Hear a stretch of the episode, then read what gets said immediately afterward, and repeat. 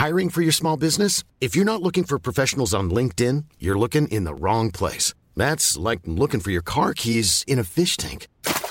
LinkedIn helps you hire professionals you can't find anywhere else, even those who aren't actively searching for a new job but might be open to the perfect role. In a given month, over 70% of LinkedIn users don't even visit other leading job sites. So start looking in the right place. With LinkedIn, you can hire professionals like a professional. Post your free job on linkedin.com slash people today. Werbung von Avia Life, einem führenden Schweizer Unternehmen in der Longevity-Forschung. Avea bietet mit Nahrungsergänzungsmitteln effektive Lösungen für gesundes Altern und Verjüngung, damit sich Menschen so lange wie möglich gestärkt, lebendig und jugendlich fühlen. Bei der Entwicklung seiner hochwertigen Supplements nutzt Avea deshalb Inhaltsstoffe, die auf der Basis empirisch zusammengetragener und bewerteter wissenschaftlicher Erkenntnisse ausgewählt werden. Avea-Produkte sind für Menschen gemacht, die ihre Gesundheitsspanne verlängern und das Wohlbefinden stärken möchten. Avea ist mit der Entwicklung des Stabilizers ein Durchbruch in der Blutzuckerregulierung gelungen. Der Stabilizer kombiniert drei kraftvolle natürliche Inhaltsstoffe, die gemeinsam die Aufnahme von Kohlenhydraten aus den Mahlzeiten reduzieren und Blutzuckerschwankungen minimieren. Dadurch können durchschnittlich 40 Prozent der Kohlenhydrate bei der Nahrungsaufnahme blockiert werden. Hohe Blutzuckerwerte und Zuckerabstürze werden so vermieden. Der Stabilizer fördert eine reduzierte Fettspeicherung und unterstützt das Gewichtsmanagement. Er ist also ein guter Wegbegleiter für ein gesünderes Leben. Gerade bei festen kohlenhydratreichen Mahlzeiten wie Geschäftsessen, Geburtstagen oder anderen Feierlichkeiten, bei denen die Ernährung nicht immer optimal ist und zu viel Zucker konsumiert wird, ist der Stabilizer perfekt geeignet. Die einzigartige Formel unterstützt Ihren Körper dabei, einen ausgeglichenen Blutzuckerspiegel aufrechtzuerhalten sorgt für einen verbesserten Energiehaushalt und trägt zu weniger Heißhunger auf Süßes bei. Die Anwendung ist einfach, eine Kapsel 10 Minuten vor einer festen Mahlzeit, maximal zweimal am Tag. Für die sprichwörtliche Qualität und Reinheit birgt, dass Avea alle Produkte in der Schweiz entwickelt und testet. Die Inhaltsstoffe werden aus Rohwaren von qualitätsgeprüften, vertrauenswürdigen Lieferanten gewonnen. Außerdem bietet Avea eine Vielzahl von Produkten an, die auf die individuellen Bedürfnisse der Kunden abgestimmt sind. Dazu gehört auch ein DNA plus BioAge-Test, der den Kunden tiefe Einblicke in ihre genetische Verfassung ermöglicht. Neugierig geworden? Mehr Informationen gibt es unter avea-live.com. Avea bietet allen BTO-Hörern den Stabilizer mit 15% Preisvorteil auf die Erstbestellung. In den Shownotes dieser Episode finden Sie dafür den speziellen BTO-Code. Avea gewährt Ihnen eine 90-Tage-Geld-Zurück-Garantie, sodass Sie das Bundle risikofrei testen und sich selbst überzeugen können. Avea. Bestimme selbst, wie du alterst. Sie möchten nachhaltig investieren und das ganz bequem von zu Hause aus. Bei Bedarf würden Sie allerdings auch gern persönlich mit einem Investment-Experten sprechen. Das kombiniert unser heutiger Werbepartner Seed in die digitale Vermögensverwaltung der Privatbank Haug und Aufhäuser. Hauck Aufhäuser ist eine der ältesten Privatbanken Deutschlands und feiert in diesem Jahr ihr 225-jähriges Bestehen. Für die Bank Grund genug, noch mehr Menschen von den Erträgen des Kapitalmarktes profitieren zu lassen. Hauckert Aufhäuser senkt zum Firmenjubiläum die Einstiegssumme in die hauseigene digitale Vermögensverwaltung Seed-In vorläufig auf 25.000 Euro. Bei Seed-In wird das MSCI Nachhaltigkeitsresearch eingesetzt. Anleger können ab 25.000 Euro in einer fondgebundenen Vermögensverwaltung entlang der strengen ESG-Kriterien von MSCI investieren. Die Vermögensallokation übernehmen die Investmentexperten von Haug und Aufhäuser. Dabei werden Kundenportfolie kontinuierlich auf ESG-Konformität geprüft und Wertpapiere, die die ESG-Kriterien verletzen, ausgeschlossen. Sie möchten mehr darüber erfahren? Dann nutzen Sie die Möglichkeit, unverbindlich ein Beratungsgespräch zu führen. Digital oder auch persönlich in einer Haug- und Aufhäuser-Niederlassung. Denn neben einer Nachhaltigkeitsstrategie bietet Seed-In persönlichen Kontakt an verschiedenen Stellen des Anlageprozesses. Anleger haben so die Möglichkeit, einen individuellen Anlagevorschlag digital zu erstellen, können diesen aber jederzeit digital oder persönlich besprechen. Mehr Informationen dazu finden Sie unter www.seed.in geschrieben Z-E-E-D.en.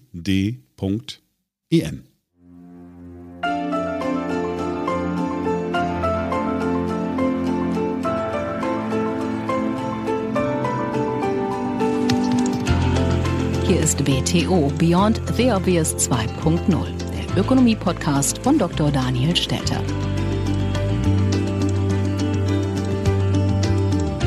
Herzlich willkommen.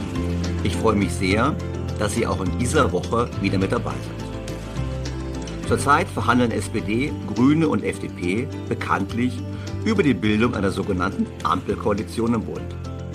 Und diese Verhandlungen sind mit großen Hoffnungen und Versprechungen verbunden, zumindest auf Seiten der Politiker. Am kommenden Mittwoch, dem 10. November um 18 Uhr, sollen die einzelnen Verhandlungsteams ihre Positionspapiere zu ihren jeweiligen Themenbereichen vorlegen. Und danach geht das Ganze dann ins Hauptverhandlungsteam, wo dann bis Ende November die Klärung der strittigen Fragen erfolgen soll. Und da dachte ich mir, da haben wir noch Zeit, etwas Input zu geben für diese Koalitionsverhandlungen. Und das machen wir heute, indem wir die Positionen der beteiligten Parteien und die Aussagen des Sondierungspapiers mit den Herausforderungen, vor denen Deutschland steht, abgleichen und sagen, was man unter Umständen noch mit aufnehmen könnte aus den anderen Wahlprogrammen. Und das machen wir in diesem Podcast. Und natürlich diskutieren wir auch die Frage, weshalb es so eine Welle gab gegen einen möglichen Finanzminister Christian Lindner was davon zu halten ist, was die Motive sind und was man sich vielleicht wünschen sollte, was dabei rauskommt. Also, fangen wir an. BTO Beyond The Obvious 2.0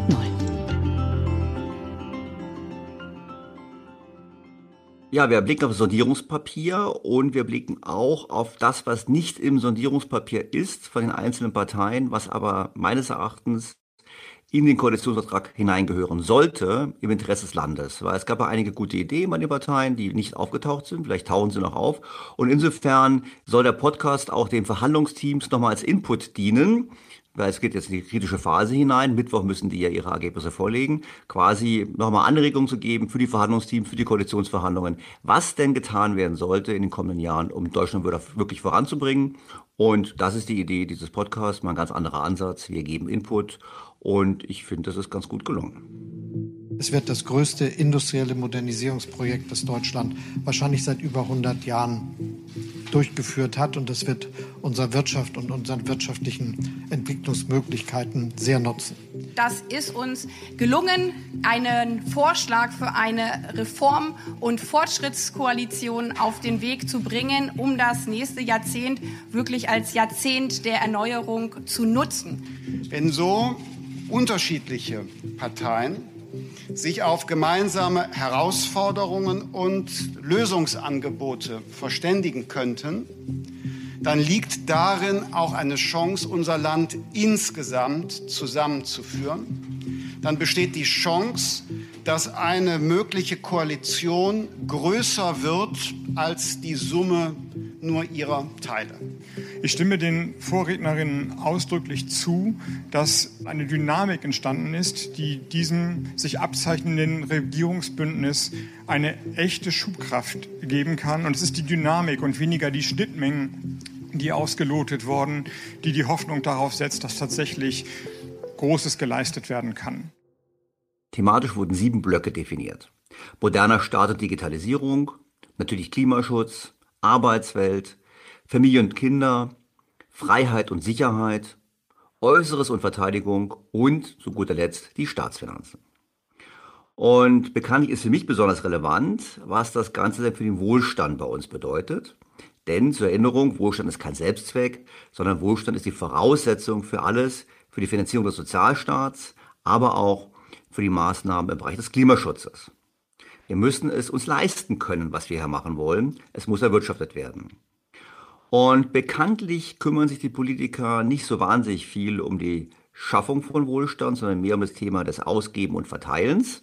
Und das schon viel zu lange. Aber das können wir uns auf Dauer nicht leisten. Und deshalb möchte ich jetzt in der kommenden Stunde versuchen, die Kompromisslinie, die sich da abzeichnen aus dem Sondierungspapier, anhand des Kriteriums der Wohlstandssicherung, Wohlstandsschaffung zu spiegeln und dann zu sagen, was müsste man noch ergänzen und was soll getan werden, in der Hoffnung, dass es eben noch Gehör findet.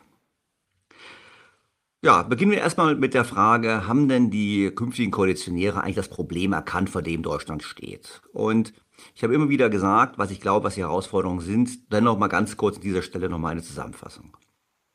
Wir haben die zehn guten Jahre nach der Finanzkrise bis zur Corona-Krise nicht genutzt. Wir hatten eine durch externe Faktoren getriebene gute Konjunktur, schwacher Euro, billiges Geld, auch boomende verschuldungsgetriebene Weltwirtschaft. Und trotz der sprudelnden Steuereinnahmen, der Staat hat uns ja nicht nur absolut mehr Geld abgenommen, sondern auch relativ. Die Abgabenquote ging um ungefähr drei Prozentpunkte hoch vom Bruttoinlandsprodukt Trotz dieser massiven Steuereinnahmen haben wir viele Dinge nicht getan. Vor allem haben wir nicht ausreichend in die Zukunft des Landes investiert. Wir haben bekanntlich einen erheblichen Rückstau an Erhaltungsinvestitionen. Schätzungen gehen von gut 4 Milliarden Euro aus. Wir haben die bekannten Themen Digitalisierung und Bildung, wo es schon peinlich ist, wo wir da stehen. Wir haben eine, man kann sich anders sagen, völlig gescheiterte Energiewende, die uns rekordhohe Strompreise, aber auch einen sehr hohen CO2-Ausstoß beschert hat. Und wir haben eine Politik gehabt, die das Geld lieber für soziale Themen ausgegeben hat. Und das trotz Rekordbeschäftigung und entsprechend geringer Arbeitslosigkeit. Und die Politik hat auch eigentlich nichts dafür getan, dass die Wirtschaft weiterhin gut lief. Sie hatte sich im Prinzip gefreut, dass die EZB und die Vorregierung unter Gerhard Schröder die Voraussetzungen geschaffen hat dafür, dass die Wirtschaft gut lief. Trotz dieser guten Konjunktur hat die deutsche Wirtschaft nicht mehr so richtig im Inland investiert. Also ein wichtiges Warnsignal. Wir haben also gesehen, über Jahre hinweg war die Investitionstätigkeit sehr gering. Einfach deshalb, weil die Umfeldfaktoren eine Rolle spielen, neben der Steuerbelastung eben auch die Qualität der Infrastruktur. Und was blieb uns Bürger nach zehn Jahren guter Konjunktur? Nun, trotz relativ hoher Vorsteuer- und Abgabeneinkommen und der Tatsache, dass wir sehr viel Geld sparen, sind wir relativ zum Bruttoinlandsprodukt deutlich ärmer als unsere Nachbarn, namentlich die Italiener, die Franzosen und die Spanier. Einfach deshalb, weil die es schaffen, eben trotz geringerer Einkommen mehr Vermögen zu bilden. Das ist die Bilanz, die wir haben. Und jetzt haben wir die Situation, dass die zehn Jahre vorbei sind. Wir hatten den Corona-Schock und es spricht wenig dafür, dass wir nach dem Corona-Schock wieder auf dieses Wachstum der Vor-Corona-Phase zurückkehren. Wir werden diese guten zehn Jahre nicht wiederholen können. Warum glaube ich das? Zum einen hat es etwas zu tun mit der demografischen Entwicklung. Die Erwerbsbevölkerung beginnt bekanntlich zu schrumpfen und weniger Menschen, die arbeiten, bedeutet einfach auch weniger Bruttoinlandsprodukt. Wir sehen das ja bereits an den sich häufenden Meldungen zum Fachkräftemangel. Und wie gesagt, wenn wir weniger Wachstum haben, haben wir auch weniger Finanzierungsspielräume für alles das, was man so gerne machen möchte. Darüber hinaus bedeutet dieser Alterungsprozess natürlich auch deutlich höhere Kosten. Die Renten gehen nach oben, die Pensionen gehen nach oben, aber auch die Kosten für die Gesundheitsversorgung. Jetzt könnte man das noch kompensieren, indem man die Produktivität deutlich erhöht. Das heißt das Einkommen pro Kopf. Also im Prinzip, wenn weniger Menschen arbeiten, müssen die, die arbeiten, überdurchschnittlich produktiv werden, um das zu kompensieren. Aber auch das passiert nicht. Seit Jahren gehen bei uns die Produktivitätsfortschritte zurück. Und auch das liegt an unzureichenden Investitionen, Innovationen und natürlich an den Problemen des Bildungssystems.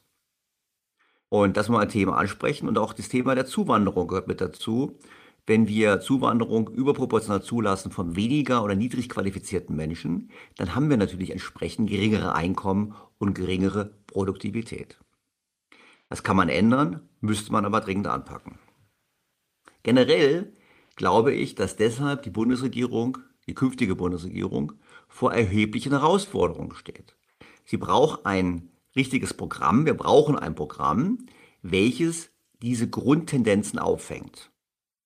Also offensichtlich haben wir Handlungsbedarf. Wenn wir uns nicht anstrengen, werden wir auf gar keinen Fall an das Wachstum von vor der Krise anknüpfen können. Die gute Nachricht ist, wir können darauf reagieren. Wir haben Hebel in der Hand, um die Wirkung der Demografie abzuschwächen. Nicht ganz zu verhindern, aber abzuschwächen. Beispiel. Wir könnten uns überlegen, mit welchen Maßnahmen es gelingt, die Zahl der jährlich geleisteten Arbeitsstunden in Deutschland zu stabilisieren. Ansatzpunkte wären beispielsweise mehr Wochenarbeitszeit oder auch mehr Jahresarbeitszeit, zum Beispiel indem es weniger Urlaub gibt und weniger Feiertage. Natürlich auch das Thema der Lebensarbeitszeit, ist übersetzt ein höheres Renteneintrittsalter, auch wenn das politisch nicht gerade populär ist aber auch Themen wie eine höhere Erwerbsbeteiligung. Wir haben immer noch bestimmte Gruppen der Bevölkerung, die unterdurchschnittlich am Erwerbsleben teilnehmen. Und dazu gehört auch zum Beispiel Verkürzung von Ausbildungszeiten, um auf diese Art und Weise sicherzustellen, dass Menschen früher in den Beruf kommen. Und andererseits können wir auch Maßnahmen ergreifen, die Produktivität zu steigern. Bildung ist ein Thema, aber eben auch der Kapitalstock der Wirtschaft, sowohl staatliche wie auch private Investitionen. Darüber hinaus finde ich, dass es immer noch nötig ist, daran zu arbeiten, uns alle vermögender zu machen. Und vor allem die deutsche Bevölkerung vor der meines Erachtens unvermeidlichen Inflation in den kommenden Jahren zu schützen. Es gibt also genug zu tun für die neue Regierung und die große Frage ist, wird sie das auch tun? Nun, im Sondierungspapier steht zu lesen. SPD, Bündnis 90 Die Grünen und Freie Demokraten sehen, dass Deutschland einen Aufbruch braucht. Wir fühlen uns gemeinsam dem Fortschritt verpflichtet. Uns eint, dass wir Chancen in der Veränderung sehen. Es geht um unser Land, nicht um die Profilierung einzelner Akteure. Das ist ja nett. Ja, also vor allem das Thema, man will sich nicht profilieren, finde ich gut. Und es wäre zu wünschen, dass dieses Bekenntnis zum Land nicht nur ein politiktypisches Lippenbekenntnis ist, sondern wirklich ernst gemeint ist. Und ob das so ist, das schauen wir uns jetzt mal an mit den einzelnen Aspekten inhaltlicher Art im Sondierungspapier. Zunächst geht es um die Fragestellung, wie wir unser Land professioneller managen können. In meinem Buch diskutiere ich dazu einige Ansatzpunkte, wie die doppelte Buchführung für den Staat, vernetztes Denken, dass man im Prinzip aufhört, so Einzelmaßnahmen zu ergreifen, systematisches Lernen von anderen, also beispielsweise von Dänemark im Bereich der Digitalisierung auch sauberes Rechnen. Ich bin in der Auffassung, dass wir den Bundesrechnungshof durchaus aufwerten sollten und dass der Bundesrechnungshof viel aktiver immer Gesetze beurteilen sollte. Also alles diese Möglichkeiten zu sagen, wie können wir eigentlich zu besseren Entscheidungen kommen. Aber auch weitere Themen gehören dazu, wie die Verkleinerung des Bundestages, wie die Amtszeitbeschränkung für Ministerinnen und Minister, für Kanzlerinnen und Kanzler. Und auch mein Wunsch, dass wir eigentlich darauf drängen sollten, dass unsere Volksvertreter etwas mehr praktische Erfahrung haben sollten außerhalb des politischen Betriebes. Das wäre sicherlich schön, wenn wir auf diese Art und Weise die Qualifikation auch stärken können. Im Sondierungspapier findet sich zu dem Thema unser Land besser zu managen folgendes. Um Deutschland zügig zu modernisieren, sind schnelle Verwaltungs-, Planungs- und Genehmigungsverfahren zentrale Voraussetzungen. Daher sollen im ersten Jahr der Regierung alle notwendigen Entscheidungen getroffen und durchgesetzt werden, um private wie staatliche Investitionen schnell, effizient und zielsicher umsetzen zu können. Unser Ziel ist es, die Verfahrensdauer mindestens zu halbieren. Die Verwaltung soll agiler und digitaler werden. Wir werden sie konsequent von der Bürgerin und dem Bürger her denken. Digitale Anwendungen werden jeweils mitgedacht und realisiert. Dazu wollen wir Gesetze einem Digitalisierungscheck unterziehen. Die digitalpolitische Strategie der Bundesregierung wird neu aufgesetzt. Sehr schön. Das ist sehr wünschenswert. Ich hoffe, es wird auch gemacht und es bleibt nicht nur bei diesem Bekenntnis, weil bekanntlich reden wir über die Digitalisierung ja auch schon seit mindestens zehn Jahren. Und nun, was hätte ich mir noch gewünscht? Also was habe ich mir gewünscht, was jetzt nicht im Sondierungspapier ist, aber in dem Wahlprogramm war der beteiligten Parteien? Nun, das hier zum Beispiel von den Grünen. Durch die Gestaltung des Bundeshaushaltes nach den Grundsätzen der doppelten Buchführung machen wir ihn transparenter und generationengerechter. Bekanntlich habe ich die Grünen für diese Idee in ihrem Wahlprogramm ausdrücklich gelobt. Und deshalb sollten die Koalitionäre sich wirklich überlegen, diese Idee mit aufzunehmen. Eine saubere Bilanz für den Staat würde uns zeigen, wo wir richtig investieren, wie Vermögenswerte sich entwickeln und vor allem würden wir auch sehen, wenn wir unzureichend Reinvestitionen tätigen, wo wir im Prinzip die Substanz verbrauchen. Natürlich gibt es die Gefahr, dass man damit Schindluder betreibt, indem man Dinge, die eigentlich Konsumcharakter haben, als Investitionen charakterisiert. Diese Gefahr sehe ich, da kommt es darauf an, wie man das macht, aber ich glaube, wenn man beispielsweise in die Schweiz blickt, dass man es sehr gut machen kann. Und deshalb würde ich mir sehr wünschen, dass diese Idee noch aufgenommen wird und hinterher von der künftigen Ampelkoalition so zustande kommt, dann entsprechend auch umgesetzt wird. Was mir noch fehlen würde im Koalitionsvertrag bei diesem ganzen Thema, wie managen wir uns besser, ist diese Idee der FDP. Wir wollen die Legislaturperiode des Deutschen Bundestages von vier auf fünf Jahre verlängern. Die Wahltermine der Länder sollen stärker gebündelt werden. Angesichts der Komplexität vieler Gesetze ist es sinnvoll, die Legislaturperiode und damit auch die Regierungszeit zu verlängern. Zugleich würden weniger Wahltermine den Dauerwahlkampf verhindern. Diese Idee ist sicherlich vollkommen richtig und die Koalitionäre sollten sie unbedingt mit in das Programm aufnehmen. Die SPD hat übrigens nicht wirklich was Brauchbares in ihrem Programm zu diesem Aspekt, weshalb ich hier keine Ergänzung vornehme. Wie überhaupt das Wahlprogramm der SPD eines der dünnsten war von allen, die wir analysiert haben. Und ich finde es aber nicht schlimm, weil so gesehen haben wir die Grünen und die FDP die Chance, dieses inhaltliche Vakuum zu füllen. Das werden wir auch sehen, weil sie sicherlich die meisten Ideen noch beisteuern, die ich noch aufnehmen würde in einen Koalitionsvertrag, wenn ich ihn denn verhandeln würde. Fazit. Die Ampelkoalitionäre spielen die Klaviatur der Sehnsucht nach Modernisierung. Und dank der Beteiligung von Grünen und FDP ist das auch durchaus glaubwürdig, was, wenn die SPD betrachtet, wenn man das Programm der SPD betrachtet, eigentlich nicht sonderlich glaubhaft gewesen wäre. Und es bleibt abzuwarten, was daraus wird. Aber wie gesagt, es ist gut, dass zumindest ein paar Aspekte aufgenommen wurden, die sagen, jawohl, wir müssen uns als Land professioneller managen. Kommen wir zum weiteren wichtigen Thema, nämlich der Frage, wie wir Wohlstand sichern und erhöhen können. Und ich habe dazu die Punkte schon gesagt. Es geht vor allem darum, wie wir auf den demografischen Wandel reagieren und wie wir im Prinzip die unterlassenen Investitionen konsequenterweise nachholen und die Innovationsfähigkeit der deutschen Wirtschaft verbessern. Und erfreulicherweise finden sich einige Ansatzpunkte in diese Richtung. Wir wollen die Wettbewerbsfähigkeit des Wirtschaftsstandortes Deutschland als Grundlage für nachhaltiges Wachstum, Wohlstand und hohe Beschäftigung in einer sozial-ökologischen Marktwirtschaft erhöhen.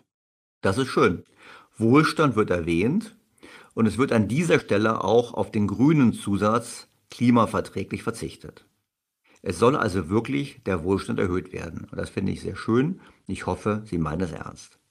Und wie wollen die künftigen Regierungsparteien das realisieren?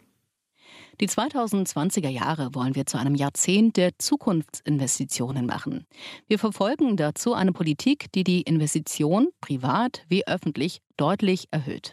Wir werden im Rahmen der grundgesetzlichen Schuldenbremse die nötigen Zukunftsinvestitionen gewährleisten, insbesondere in Klimaschutz, Digitalisierung, Bildung und Forschung sowie die Infrastruktur. Ja, so weit und so gut. Die Frage ist natürlich, wie soll das trotz der Schuldenbremse gelingen? Wir wollen mehr privates Kapital für Transformationsprojekte aktivieren. Dazu prüfen wir auch, welche Beiträge öffentliche Förderbanken zur Risikoabsicherung leisten können. Die Kreditanstalt für Wiederaufbau, KfW, soll stärker als Innovations- und Investitionsagentur wirken. Der Charme dieser Auslagerung an die Kreditanstalt für Wiederaufbau ist natürlich mehrfach. Zum einen gibt es keine direkte politische Einflussnahme. Und es werden auch die ökonomischen Kriterien nicht völlig ausgeblendet. Das heißt, bei diesen Projekten muss man schon darauf achten, dass sie wirtschaftlich sind. Und es ist auch nicht, das ist ein weiterer großer Vorteil, dieser große Schluck aus der Pulle. Weil die große Sorge wäre ja gewesen, dass die neue Regierung im kommenden Jahr das Aussetzen der Schuldenbremse ist ja noch ein Jahr ausgesetzt, dazu nutzt, quasi sich 500 Milliarden oder 1000 Milliarden aufzunehmen um das dann zu verwenden über die kommenden Jahre. Und da habe ich immer so ein bisschen die Sorge, dass es so einen Effekt gibt wie so bei so einem Kind im Süßigkeitenladen, weil ganz plötzlich viel Geld da ist, denkt man, man müsste jetzt nicht sparsam damit umgehen, sondern man könnte sich alles möglich erfüllen. Also vor dem Hintergrund ist diese Idee, über die KfW zu gehen, natürlich signifikant besser und in der Form auch begrüßenswert. Und ebenso gut finde ich auch diesen Ansatz. Der Konjunktur wollen wir einen Schub durch Super-Abschreibungen geben für Investitionen in Klimaschutz und Digitalisierung. Wir wollen Steuerbürokratie spürbar verringern, beispielsweise durch höhere Schwellenwerte und voll digitalisierte Verfahren. Das klingt doch sehr gut. Und vor allem, es bringt viel mehr Wirkung als eine alleinige Senkung der Steuern. Also einfach die Steuern zu senken bringt das nicht, aber zu sagen, du sparst deutlich Steuern, wenn du diese Investitionen tätigst, das ist natürlich genau das Richtige, vor allem auch deshalb, weil, wie bereits angesprochen, die deutsche Wirtschaft seit mehreren Jahren unzureichend im Inland investiert. Und ich glaube, so ein Investitionsschub staatlicherseits und privaterseits, das könnte in der Tat die Grundlage legen, auch für höhere Produktivitätsfortschritte in der Zukunft und damit den Wohlstand sichern. Und so wundert es nicht, dass auch das hier mir gefällt. Wir wollen den Anteil der gesamtstaatlichen Ausgaben für Forschung und Entwicklung auf 3,5 Prozent des BIP erhöhen. Das ist vollkommen richtig, weil gerade Forschung und Entwicklung wird entscheidend sein, um die Zukunftsmärkte zu sichern. Ebenfalls richtig und wichtig sind aus meiner Sicht diese Überlegungen. Hürden, die eine Aufnahme versicherungspflichtiger Beschäftigung erschweren, wollen wir abbauen. Wir erhöhen die Minijob-Grenze auf 1600 Euro. Künftig orientiert sich die Minijob-Grenze an einer Wochenarbeitszeit von 10 Stunden zu Mindestlohnbedingungen. Sie wird dementsprechend mit Anhebung des Mindestlohns auf 520 Euro erhöht. Es ist ein ganz wichtiger Punkt, einfach deshalb, weil es mir nie eingeleuchtet hat, wie man den Mindestlohn erhöhen kann und gleichzeitig aber die Minijobgrenzen eben nicht entsprechend anpasst. Das ist immer widersinnig, weil man gibt im Prinzip einen Anreiz dafür, dass dann die Mindestlohnbezieher einfach sagen, sie arbeiten weniger, weil sie bestimmte Gründe haben, eben nicht in den sozialversicherungspflichtigen Bereich hineinzurutschen. Und vor dem Hintergrund, diese Verknüpfung war schon lange überfällig und ist ganz wichtig. Das Zweite ist, wir wollen ja dringend, dass mehr Menschen am Erwerbsleben teilnehmen. Und wie ich im Podcast schon mehrfach erläutert habe, ist der Übergang aus einem Hartz-IV-System in die Berufstätigkeit im Prinzip so unattraktiv gestaltet, weil bis zu 80 Prozent des verdienten Geldes netto wieder weggehen, dass man das natürlich ganz anders organisieren muss. Es muss einen ganz starken Anreiz geben, am Erwerbsleben teilzunehmen und darum finde ich diese Ideen vollkommen richtig. Auf der anderen Seite haben es aber auch Aspekte in das Sondierungspapier geschafft, die für einen weiterhin stark intervenierenden Staat sprechen. So die Idee von Transformationsclustern, die nichts anderes sind als große Subventionsversprechen. Die Industrie steht vor einer weitreichenden Transformation. Dabei werden wir sie unterstützen. Wir fördern regionale Transformationscluster und werden strukturschwache Regionen unterstützen. Das klingt immer ganz gut, aber im Kern ist es natürlich so, diese Strukturförderung, wer kennt der Steinkohle noch, verfestigt natürlich Strukturen. Und auch wenn da neue Dinge geschaffen werden sollen, der Staat ist meistens nicht der Richtige, der neue Geschäfte und neue Industrien entwickelt, sondern das ist eher die Privatwirtschaft. Und ebenso kritisch sehe ich übrigens auch die Weigerung, die aus dem äh, Sondierungspapier herauskommt, sich den veränderten Anforderungen der Arbeitswelt zu stellen. Im Rahmen einer befristeten Regelung mit Evaluationsklausel werden wir es ermöglichen, dass im Rahmen von Tarifverträgen Arbeitnehmerinnen und Arbeitnehmer unter bestimmten Voraussetzungen und in einzuhaltenden Fristen ihre Arbeitszeit flexibler gestalten können. Außerdem wollen wir eine begrenzte Möglichkeit zur Abweichung von den derzeit bestehenden Regelungen des Arbeitszeitgesetzes hinsichtlich der Tageshöchstarbeitszeit schaffen, wenn Tarifverträge oder Betriebsvereinbarungen dies vorsehen. Befristet bestimmte Voraussetzungen, einzuhaltende Fristen, begrenzte Möglichkeiten. Tja, da haben sich die Besitzstandswahrer durchgesetzt, was angesichts der dringenden Notwendigkeit, die Erwerbsbeteiligung nach oben zu bekommen und die Arbeitszeiten zu erhöhen, mehr als bedauerlich ist. Nun, was fehlt bei diesem Aspekt noch? Gut, ich könnte jetzt natürlich ganz viele Punkte in meinem Buch bringen, möchte ich aber gar nicht. Ich gucke nur in die Wahlprogramme. Wie gesagt, von der SPD gab es hier auch nichts groß Inhaltliches mehr, was auch nicht wundern kann nach ungefähr 18 Jahren Regierungsbeteiligung 1998. Aber die beiden anderen Parteien haben gute Ideen. So die Grünen. Der Arbeits- und Fachkräftemangel wird sich verstärken. Dem wollen wir entgegenwirken. Dafür investieren wir mehr in berufliche und berufsbegleitende Bildung. Die duale Berufsausbildung soll durch eine Weiterentwicklung und Modernisierung insbesondere der Lehrinhalte und der Ausstattung aufgewertet werden. So sollte es sein, ganz dringend. Wir werden ganz viele Facharbeiter brauchen. Und deshalb sollte man das machen. Wir sollten eben aufhören, sage ich immer wieder, nur auf Studium zu setzen und auf Akademisierung. Wir brauchen diese duale Ausbildung.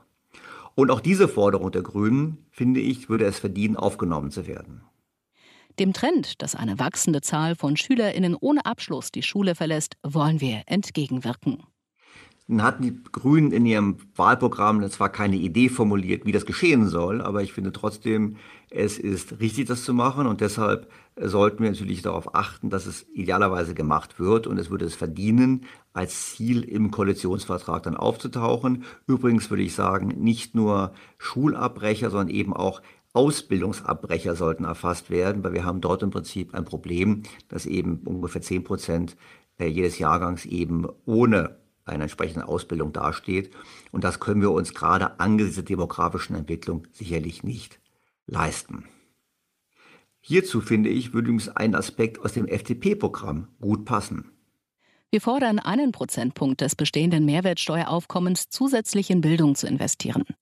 Dazu sollen sich Bund und Länder unter Einbeziehung der Kommunen in einem Staatsvertrag verpflichten. Das ermöglicht zusätzliche Investitionen von rund 2,5 Milliarden Euro in den Bildungssektor. Diese zusätzlichen Investitionen sind für die umfassende Modernisierung unseres Bildungssystems dringend notwendig, um Deutschland in die Top 5 der OECD-Staaten zu bringen. Wie gesagt, nicht im Sondierungspapier, sollte aber im Koalitionsvertrag auftauchen, ist ein gutes Ziel. Würde mich sehr wundern, wenn da die Grünen und die SPD nicht mitgehen könnten. Denn nur mit Bildung haben wir überhaupt die Chance, den Wohlstand zu erhalten. Die FDP war darüber hinaus übrigens konkreter, was das gesamtwirtschaftliche Investitionsniveau betrifft. Und ich finde, auch dieses Ziel sollte die neue Koalition übernehmen. Invest in Germany, 25 Prozent vom BIP. Wir wollen, dass im Jahr 2025 in Deutschland 25 Prozent des BIP investiert werden, und zwar vor allem privat und nicht vorrangig vom Staat. Dafür wollen wir die nötigen Rahmenbedingungen schaffen. Der Staat muss seine Investitionen sowie die sonstigen steuer- und wirtschaftspolitischen Instrumente so einsetzen, dass auch private Unternehmen gern in Deutschland investieren. Das ist vollkommen richtig. Und nochmal, die 25 Prozent sind nicht irgendwo hergegriffen. Wir liegen zurzeit bei 21,8 Prozent und liegen damit deutlich unter anderen Staaten, die entsprechend mehr investieren. Japan liegt bei fast 25 Prozent, Belgien liegt über 25 Prozent, Österreich liegt bei 45,7 Prozent, Norwegen liegt bei 28,2 Prozent, Südkorea liegt bei 31,4 Prozent. Das heißt, wenn wir nach vorne gucken auf die Länder, die wirklich was in die Zukunft investieren, da sind wir nicht dabei. Und deshalb sollten wir da entsprechend äh, uns Mühe geben. Und ich finde die Kombination aus Sonderabschreibungen, die Kombination beim Bekenntnis zu staatlichen Investitionen, da kommen wir gleich noch drauf, und nach dem Motto, wir wollen das gesamtwirtschaftliche Investitionsniveau nach oben bringen, das ist genau das, was erforderlich ist, um in Zukunft die Menschen so gut auszustatten, dass sie hohe Pro-Kopf-Einkommen erwirtschaften und damit all das finanzieren können, was wir gerne finanzieren möchten. Ich würde an dieser Stelle noch einen weiteren Punkt aus dem Wahlprogramm der FDP aufnehmen. Wir wollen eine Zahlungsmoraloffensive der öffentlichen Hand. Zugleich fordern wir, die Vergabeschwellenwerte für 2020 und 2021 zu erhöhen, damit Investitionen schneller umgesetzt werden. Investitionen der öffentlichen Hand haben in Krisenzeiten einen wichtigen Stabilisierungseffekt. Offene Rechnungen können Liquidität und Arbeitsplätze, besonders im Mittelstand, massiv gefährden. Das wollen wir verhindern. Das ist ein ganz wichtiger Punkt, denn nach Aussage des Bundesverbands Deutscher Inkassounternehmen ist der Staat der schlechteste Schuldner in Deutschland. Und das hat perverse Wirkungen. So müssen Unternehmen, die für den Staat gearbeitet haben, die Vorsteuer abführen, das Finanzamt, und können selber das Geld beim Staat nicht eintreiben, weil der Staat eben monatelang nicht bezahlt. Das muss geändert werden, weil das gerade für Handwerker, Baubetriebe zum Teil auch existenzbedrohend werden kann. Ein weiterer Punkt, der es meines Erachtens verdient, im Koalitionsvertrag aufzutauchen, kommt von den Grünen. Wir wollen deshalb zurück zum Boring Banking. Banken sollen nicht spekulieren, sondern die Realwirtschaft finanzieren. Statt der immer undurchsichtigeren Regulierungsflut wollen wir einfache und harte Regeln. Wir werden die Schuldenbremse Leverage Ratio für Banken verbindlich machen und schrittweise auf 10 Prozent erhöhen. Das riskante Investmentgeschäft muss vom Einlagen- und Kreditgeschäft getrennt werden. Trennbankensystem. Es braucht eine starke Fusionskontrolle und zu große Banken sollen entflochten werden. Für kleine Banken, von denen kein Risiko für das Finanzsystem ausgeht, sollten hingegen einfachere Regeln gelten. Ich habe das bei Diskussion des grünen Wahlprogramms schon begrüßt. Ich begrüße es nochmal. Ich finde, gerade mit Genossenschaftsbanken, Raiffeisenbanken, Sparkassen haben wir einen dezentralen Bankensektor, der sich als sehr wertschaffend erwiesen hat für die deutsche Wirtschaft, gerade für die Mittelschicht. Und das habe ich ja diskutiert mit Professor Werner im Podcast Nummer 50 vom November 2020, wer es gerne nachhören möchte. Und ich finde nach wie vor ist ein wichtiger Aspekt. Ja, Deutschland kann es nicht alleine machen, das ist ein europäisches Thema, aber ich finde, man sollte auf europäischer Ebene das Thema, wie sanieren wir das Bankensystem, nachhaltig aufgreifen und deshalb verdient es, in den Koalitionsvertrag aufgenommen zu werden. Kommen wir zum Fazit, zum Aspekt der Wohlstandssicherung. Es tauchen einige Aspekte im Sondierungspapier auf und das ist erfreulich. Die von mir angeregten Ergänzungen aus dem Programm von Grünen und FDP sollten meines Erachtens kein Problem sein. Das sollte man machen können und es ist sicherlich etwas, was auch richtig wäre. Ob die Parteien insgesamt allerdings erkannt haben, wie dringend und umfangreich der Sanierungsbedarf des Landes ist, muss ich gestehen, bezweifle ich noch immer. Das sieht man an den anderen Bereichen des Sondierungspapiers.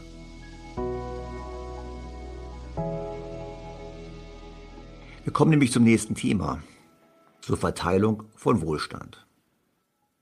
Jetzt könnte man ja meinen, angesichts der Rekordumverteilung, also Sozialstaat war noch nie so groß, absolut, und relativ zum Bruttoinlandsprodukt noch nie so groß in Nicht-Rezessionszeiten. Also trotz dieser Rekordumverteilung könnte man ja meinen, oder angesichts dieser Rekordumverteilung könnte man ja meinen, man muss nichts mehr machen. Wir haben schon hohe Abgaben, wir haben schon hohe Sozialausgaben. Eigentlich könnte man denken, es wäre Schluss. Aber dem ist nicht so. Die SPD verweigert sich konsequent dieser Erkenntnis und hat sich im Sondierungspapier damit auch durchgesetzt. Wir werden die gesetzliche Rente stärken und das Mindestrentenniveau von 48 Prozent sichern. Es wird keine Rentenkürzungen und keine Anhebung des gesetzlichen Renteneintrittsalters geben. Die umlagefinanzierte Rente wollen wir durch die Erwerbsbeteiligung von Frauen und älteren Arbeitnehmerinnen und Arbeitnehmern sowie die erwerbsbezogene und qualifizierte Einwanderung stärken.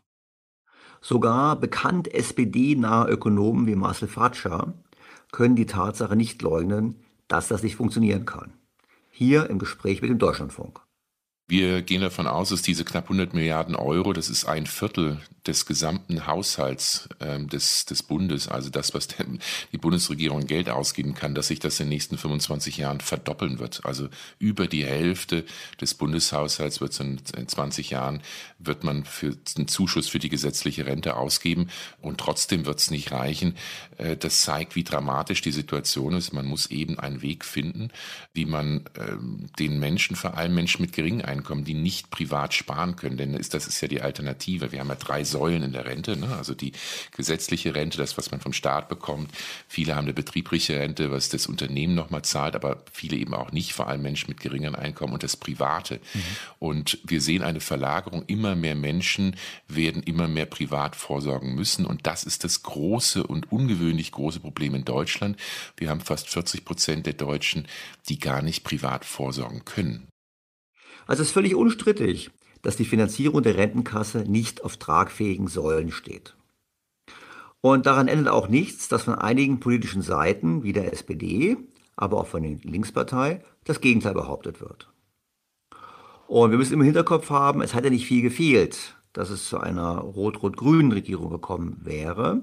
Und deshalb lohnt es sich nochmal zu schauen, was denn die Linke zu dem Thema Renten sagt. Und der rentenpolitische Sprecher der Linken, Matthias Birkwald, hat in einem Gastbeitrag in der FAZ dargelegt, warum aus seiner Sicht die Rente gar kein Problem ist. Aufmerksam gemacht auf den Artikel hat mich der Hörer Mario Jahn, verbunden mit der Bitte, diesen zu kommentieren. Und das mache ich jetzt. Im Reden vom Kollaps und den hohen Kosten geht jeglicher ökonomischer Vergleichsmaßstab verloren. Fragt man nach dem Anteil, den die Bundeszuschüsse zur gesetzlichen Rente an den Steuereinnahmen des Bundes ausmachen, so zeigt sich, dass dieser Anteil seit 2005 von 41 Prozent auf 30 Prozent 2019 zurückgegangen ist und nach der Finanzplanung des Bundes bis 2025 stabil bleiben wird. Wenn man das liest, dann könnte man in der Tat zu der Auffassung gelangen, dass es kein Problem ist. Doch schauen wir mal genauer hin. In Bezug auf den Bundeshaushalt stellt sich die Lage wie folgt dar. 2005 hat der Bund 30 Prozent des Haushalts für Rentenzuschüsse ausgegeben. 2019 war es 30,6, also mehr. Dass es im Vergleich zu den Steuereinnahmen besser aussieht, liegt daran, dass die Steuereinnahmen schneller gewachsen sind, weil die Wirtschaft gut lief und zugleich die Steuer- und Abgabenquote um drei Prozentpunkte gestiegen ist. Ich finde, das kann man schlecht als Begründung heranziehen, um zu sagen, wir haben kein Problem. Ich erinnere daran, laut OECD haben wir die höchste Abgabenquote in Deutschland. Hinzu kommt noch, dass natürlich im selben Zeitraum die Zinsausgaben stark gesunken sind und diese Zinsausgaben des Staates konnten auch dazu verwendet werden, eben Renten zu subventionieren, wurden sie auch zum Teil verwendet. Aber diese gesunkenen Zinsausgaben sind nichts anderes auch als eine Umverteilung vom Privatsektor zum Staat.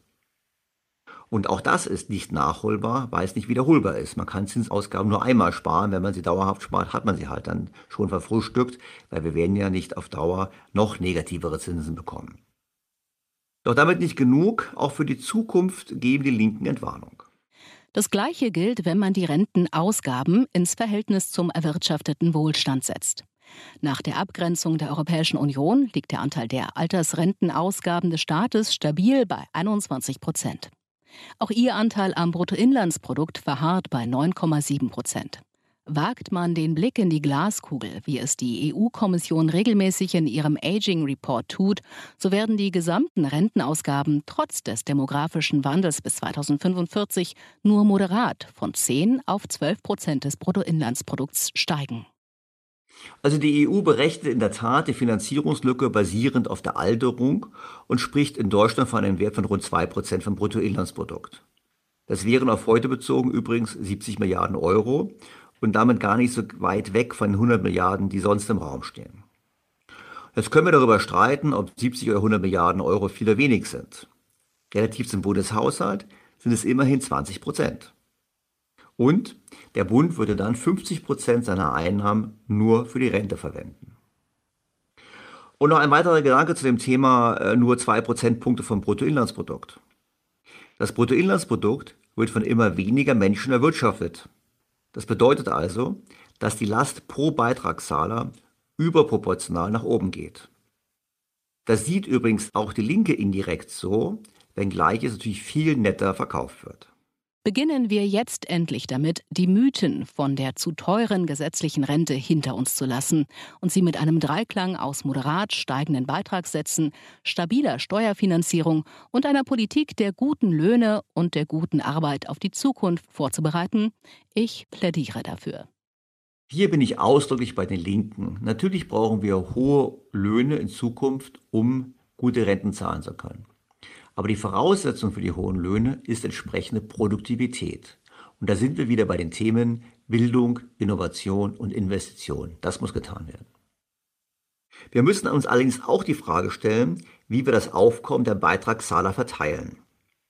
Denn wenn die Renten mit den Löhnen steigen, was sie nach heutiger Formel tun, dann bekommen die Rentner mehr Geld, was erfreulich ist, aber unser Problem nicht löst nämlich das Problem, dass immer weniger Menschen für immer mehr Rentner bezahlen müssen. Und die Ampelkoalitionäre drücken sich genau um dieses Problem.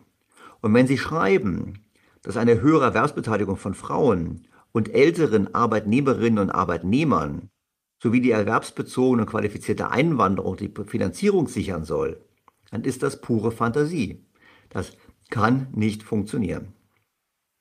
Auch dieser Aspekt ist nett, aber nur ein Tropfen auf den heißen Stein, wie ich schon vor zwei Wochen festgestellt habe. Um diese Zusage generationengerecht abzusichern, werden wir zur langfristigen Stabilisierung von Rentenniveau und Rentenbeitragssatz in eine teilweise Kapitaldeckung der gesetzlichen Rentenversicherung einsteigen. Dazu werden wir in einem ersten Schritt der deutschen Rentenversicherung im Jahr 2022 aus Haushaltsmitteln einen Kapitalstock von 10 Milliarden Euro zuführen. Wir werden der deutschen Rentenversicherung auch ermöglichen, ihre Reserven am Kapitalmarkt reguliert anzulegen. Wir reden also von 38 Milliarden Euro, die jetzt angelegt würden. Und wenn wir sie so gut anlegen wie Norweger in ihrem Staatsfonds mit ungefähr 8% Rendite pro Jahr, dann hätten wir nach 10 Jahren genau 100 Milliarden zusammen, also den Betrag, den wir pro Jahr als staatlichen Zuschuss haben. Und das zeigt einfach schon, es ist nett gedacht, es ist auch richtig, das zu tun, also bitte nicht rausstreichen, aber es ist nicht die Lösung unseres Problems. Kommen wir zu weiteren Punkten beim Thema Wohlstandsverwendung. Zustimmen kann man hier. Wir wollen das Fachkräfteeinwanderungsgesetz praktikabler ausgestalten. Wir wollen außerdem ein Punktesystem als zweite Säule zur Gewinnung von qualifizierten Fachkräften einführen. Diejenigen, die gut in Deutschland integriert sind und für ihren eigenen Lebensunterhalt sorgen, sollen schneller einen rechtssicheren Aufenthaltsstatus erhalten können. Wir wollen einen Spurwechsel ermöglichen und die Integrationsmöglichkeiten verbessern. Das kann man machen. Also ich habe nie verstanden, warum dann immer in den Zeitungen die Artikel sind über die bestens integrierten, arbeitenden, fließend Deutsch sprechenden Migranten, die abgeschoben werden, während hingegen andere nicht abgeschoben werden. Das heißt, man kann das machen, man sollte diesen Spurwechsel ermöglichen, allerdings nur in Verbindung mit einer wirklichen Steuerung der Zuwanderung. Solange wir also eine illegale Migration haben, unter dem Deckmantel des Asylrechts, darf man das so nicht machen, weil dann haben wir eine Sogwirkung nach Deutschland hinein, dass sozusagen gesagt wird, es ist noch leichter, in Deutschland zu bleiben. Und das, finde ich, sollten wir verhindern, einfach deshalb, weil es uns auf Dauer überfordert. Und ich möchte nochmal daran erinnern, dass es ja nicht genügt, dass die Menschen hier arbeiten, sondern sie müssten ja im Schnitt so viel arbeiten und auch so viel verdienen wie die schon länger hier lebenden Menschen. Sonst ist es aus Finanzierung des Staates heraus, aus diesem Blickwinkel heraus, ein Zuschussgeschäft. Ein weiterer Punkt klingt interessant und es bleibt abzuwarten, was konkret darunter zu verstehen ist. Anstelle der bisherigen Grundsicherung Hartz IV werden wir ein Bürgergeld einführen. Das Bürgergeld soll die Würde des und der Einzelnen achten, zur gesellschaftlichen Teilhabe befähigen sowie digital und unkompliziert zugänglich sein. Es soll Hilfen zur Rückkehr in den Arbeitsmarkt in den Mittelpunkt stellen. Die Zuverdienstmöglichkeiten wollen wir verbessern, mit dem Ziel, Anreize für Erwerbstätigkeit zu erhöhen. Wie gesagt, was konkret damit gemeint ist, müssen wir noch abwarten. Generell, ich wiederhole mich hier, Zuverdienstmöglichkeiten ist extrem wichtig, ist positiv zu sehen. Wir müssen so viele Menschen wie möglich in den Arbeitsmarkt bekommen. Das hilft ja übrigens auch bei der Integration von Menschen, die eingewandert sind. Und das ist ein ganz wichtiger Hebel, um zukünftigen Wohlstand zu sichern. Was hätte ich mir sonst noch so im Sondierungspapier gewünscht? Nun, wenig verwunderlich diesen Punkt der FDP. Wir wollen die Höhe der Sozialausgaben grundsätzlich bei 50 Prozent des Bundeshaushalts deckeln. Die Bundesregierung bindet mehr als die Hälfte des Haushaltes für Sozialausgaben. Investitionen in die Zukunft unseres Landes und originäre staatliche Kernaufgaben wie Bildung, innere Sicherheit oder die Bereitstellung einer modernen Infrastruktur werden dadurch immer mehr in den Hintergrund gedrängt. Man könnte auch die Frage aufwerfen, ob wir die Sozialausgaben im Prozent vom Bruttoinlandsprodukt deckeln sollten. Vielleicht wäre das noch ein besserer Weg.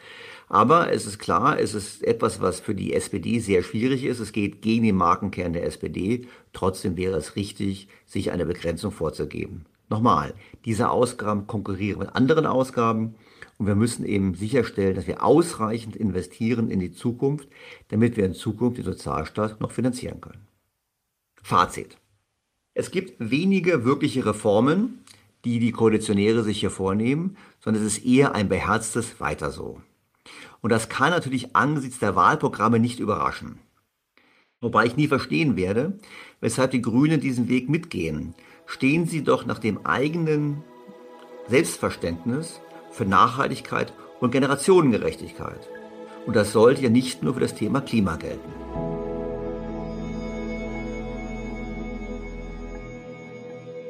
Womit wir zum ganz großen Thema des Wahlkampfs kommen, dem Klimaschutz. Und bekanntlich leugne ich überhaupt nicht, dass wir vor erheblichen Aufgaben stehen, vor gigantischen Aufgaben stehen. Äh, ich leugne auch nicht, dass das eine schwierige Aufgabe ist, die vor allem eben Konsumcharakter hat. Wir vernichten vorhandene Assets, wir machen Dinge, die sich eigentlich nicht rechnen. Und ähm, das sind auch Dinge, die nicht unmittelbar zur Sicherung des künftigen Wohlstands beitragen, sondern eher aufgrund der Entwertung vorhandenen Vermögens äh, natürlich auch diesen zukünftigen Wohlstand in der Tat gefährden. Und das Sondierungspapier muss natürlich bei diesem Kapitel den Grünen etwas bieten. Und so stammt die Einleitung faktisch wortgleich aus dem Programm der Partei. Der menschengemachte Klimawandel ist eine der größten Herausforderungen unserer Zeit. Wir müssen die Klimakrise gemeinsam bewältigen. Darin liegen auch große Chancen für unser Land und den Industriestandort Deutschland. Neue Geschäftsmodelle und Technologien können klimaneutralen Wohlstand und gute Arbeit schaffen. Wir sehen es als unsere zentrale gemeinsame Aufgabe, Deutschland auf den anderthalb Grad Pfad zu bringen, so wie es der Pariser Klimavertrag und die Entscheidung des Bundesverfassungsgerichts vorgeben. Da haben wir ihm wieder den klimagerechten Wohlstand, was eben auch bedeuten kann, weniger Wohlstand. Jetzt hoffen wir mal, dass die anderen beiden Parteien sich doch durchsetzen und es nicht weniger wird, sondern eben in der Tat mehr und das gerne klimagerecht. Und auch die Beteuerung der Chancen aus dem Umbau kennen wir natürlich schon aus dem Programm der Grünen. Und wir wissen, dass das mehr einer Beschwörung äh, gleicht und einer Beruhigung der Wähler, weil es im Prinzip letztlich an der Konkretisierung mangelt. Und das ist leider auch das, was man am Sondierungspapier jetzt schon erahnt bezüglich des zukünftigen Koalitionsvertrages zum Beispiel an dieser ebenfalls grünen Position. Wir machen es zu unserer gemeinsamen Mission, den Ausbau der erneuerbaren Energien drastisch zu beschleunigen und alle Hürden und Hemmnisse aus dem Weg zu räumen. Alle geeigneten Dachflächen sollen künftig für die Solarenergie genutzt werden. Für die Windkraft an Land sollen zwei Prozent der Landesflächen ausgewiesen werden. Ja, das mit den 2% habe ich ja schon mal als Witz formuliert. Ich freue mich über die Windräder demnächst in Berlin auf dem Tempelhofer Feld. Aber es ist natürlich klar, diese Ausbauziele liegen signifikant über dem, was wir selbst in den besten Jahren jemals geschafft haben. Und selbst wenn wir diesen Ausbau hinbekommen, ähm, müssen wir einfach anerkennen, dass wir ungelöste Probleme haben. Wir brauchen Speicherung von Energie, von sehr großen Energiemengen für die Phasen ohne Sonne und Wind. Das wird gar nicht erwähnt. Und ähm, das ist sicherlich ein Thema, wo wir eine Lösung für brauchen. Und da halten alle drei Parteien, die sich an der Illusion fest, wir müssten einfach nur uns mehr Mühe geben und dann wird das schon klappen. Und das natürlich auch noch ohne Atomkraft. Na gut, wir können sich am Ende Kohle und Atomstrom importieren aus dem Ausland. Die Frage ist halt nur, wie lange können wir noch äh, importieren, weil ja in Europa gesamthaft Kapazitäten vom Netz gehen und die Erneuerbaren nicht ausreichend vorankommen. Und so verwundert es nicht, dass natürlich die Koalitionäre sich dazu bekennen, frühzeitiger aus dem Kohlestrom auszusteigen. Hauptsache, er wird nicht in Deutschland erzeugt und dass man importieren muss, na gut, darüber sprechen wir da nicht so laut. Zur Einhaltung der Klimaschutzziele ist auch ein beschleunigter Ausstieg aus der Kohleverstromung nötig. Idealerweise gelingt das schon bis 2030. Das verlangt den von uns angestrebten massiven Ausbau der erneuerbaren Energien und die Errichtung moderner Gaskraftwerke, um den im Laufe der nächsten Jahre steigenden Strom- und Energiebedarf zu wettbewerbsfähigen Preisen zu decken. Tja, also mit den wettbewerbsfähigen Preisen, das ist so eine Sache. Nicht? Wir haben jetzt ja schon die höchsten Stromkosten in Europa. Wir sehen gerade im Gasmarkt, was es bedeutet, wettbewerbsfähige Preise zu haben. Wir sehen ja, dass der Gasmarkt deutlich angezogen hat, der Preis hochgegangen ist, keineswegs ein wirklich Schnäppchen mehr ist. Und all das kann eigentlich nicht verwundern, wenn wir in einer Welt sind, wo wir alle Anreize setzen, dagegen weiter in die Exploration von fossilen Brennstoffen zu investieren. Und was wir im Prinzip machen ist, also die Ölkonzerne, auch die Gaskonzerne investieren unzureichend. Deshalb gibt es ein Absinken des Angebotes über Zeit. Aber wenn die Nachfrage nicht sinkt, weil die alternativen Energieträger noch nicht ausreichend vorhanden sind, dann haben wir natürlich Preisanstiege. Das, was wir gerade beobachten. das würden wir natürlich dann in dieser Welt, so dieser Weg weitergegangen wird, und danach sieht es ja aus, bei dem, wenn ich das Sondierungspapier anschaue, laufen wir einfach in die Gefahr, dass wir in Zukunft deutlich höhere Energiepreise sehen werden. Also ist politisch dann gewollt. Teilweise aber eben ein Unfall aufgrund der Tatsache, dass man den Übergang aus der fossilen in die postfossile Welt unzureichend managt, um nicht zu sagen falsch managt.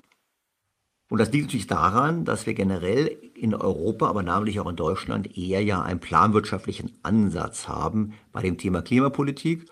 Und wenn man das Sondierungspapier liest, spricht viel dafür, dass sich die Klimaplanwirtschaftler auch in Zukunft in der neuen Bundesregierung durchsetzen. Alle Sektoren werden einen Beitrag leisten müssen. Verkehr, Bauen und Wohnen, Stromerzeugung, Industrie und Landwirtschaft. Die Einhaltung der Klimaziele werden wir anhand einer sektorübergreifenden und analog zum Pariser Klimaabkommen mehrjährigen Gesamtrechnung überprüfen. Wie gesagt, eigentlich geht es ja darum, CO2 zu sparen und da würde man idealerweise CO2 dort sparen, wo man es am einfachsten einsparen kann, also mit dem wenigsten Geldansatz am meisten CO2 einspart.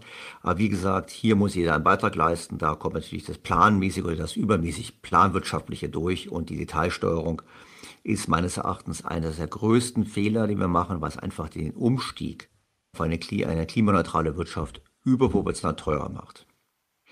Na gut, was fehlt mir bei diesem Thema? Ich würde gerne zwei Forderungen der FDP noch in das Koalitionspapier mit aufnehmen. Von der SPD, ich habe es bereits gesagt, bei denen habe ich nichts gefunden. Und bei den Grünen gibt es, wie ich in meinem Podcast zu deren Wahlprogramm ausführlich erläutert habe, zwar einen sehr hohen Anteil an Wiederholungen, aber keinen wesentlichen zusätzlichen Erkenntnisgewinn im Wahlprogramm. Also deshalb von der FDP dieser Aspekt. Wir wollen die Möglichkeit nutzen, Projekte in anderen Staaten zu finanzieren und die entsprechenden Treibhausgasreduktionen auf die eigenen Ziele anzurechnen. Artikel 6 des Pariser Abkommens sieht das ausdrücklich vor. Bislang verzichtet die EU jedoch freiwillig auf die Nutzung dieser Möglichkeit. Da es für das Klima irrelevant ist, an welcher Stelle CO2 eingespart wird, wollen wir bei höheren Zielen künftig die Möglichkeit eröffnen, diese im Sinne einer ökonomisch effizienten Klimapolitik auch über Maßnahmen nach Artikel 6 des Pariser Abkommens zu erreichen.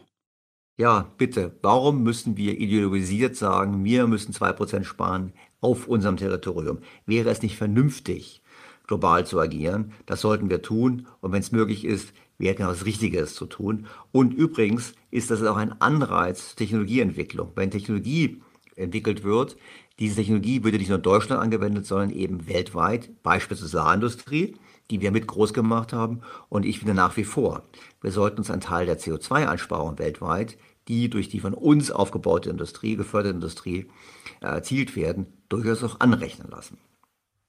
Ich finde darüber hinaus, dass wir auch nicht die Tabus haben sollten bezüglich der CO2-Speicherung. Ich finde, dieser Aspekt des FDP-Wahlprogramms sollte es auch in den Koalitionsvertrag schaffen. Kohle- und Atomausstieg und die zunehmende Einspeisung aus zeit- und wetterabhängig schwankender Wind- und Sonnenenergie stellen unser Energiesystem vor enorme Herausforderungen. Wir wollen ein regelmäßiges Monitoring, Stresstest für Versorgungssicherheit mit Energie und dazu klare Kriterien gesetzlich festschreiben. Denn die sichere und zuverlässige Versorgung mit Strom, Wärme, Kälte und Kraftstoff zu jeder Zeit an jedem Ort hat für uns Priorität. Sie darf durch klima- und energiepolitische Maßnahmen nicht gefährdet werden. Also ich finde, da sollte die SPD mitgehen können und die Grünen sollten es aus eigenem Interesse auch tun, denn sie sollten eigentlich sagen, wir wollen CO2 sparen, wir wollen das Klima retten, wie sie sagen würden, und deshalb sind wir tabulos und ergreifen alle Maßnahmen, um möglichst schnell einen Effekt zu erzielen. Kommen wir zum Fazit. Das Sondierungspapier zeigt eindeutig, dass es mit der neuen Regierung keinen echten Neustart in der Klimapolitik geben wird.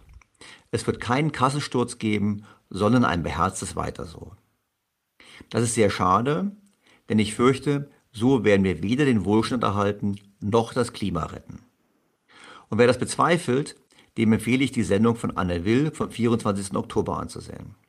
Der künftige, selbsternannte Klimakanzler hat da voll politisch und unzureichend naturwissenschaftlich klar die Koalitionslinie aufgezeigt. Und diese ist planwirtschaftliche Steuerung und wir rudern schneller mit denselben Maßnahmen wie bisher und hoffen, das rettende Ufer noch zu erreichen. Ich glaube, diese Strategie wird scheitern.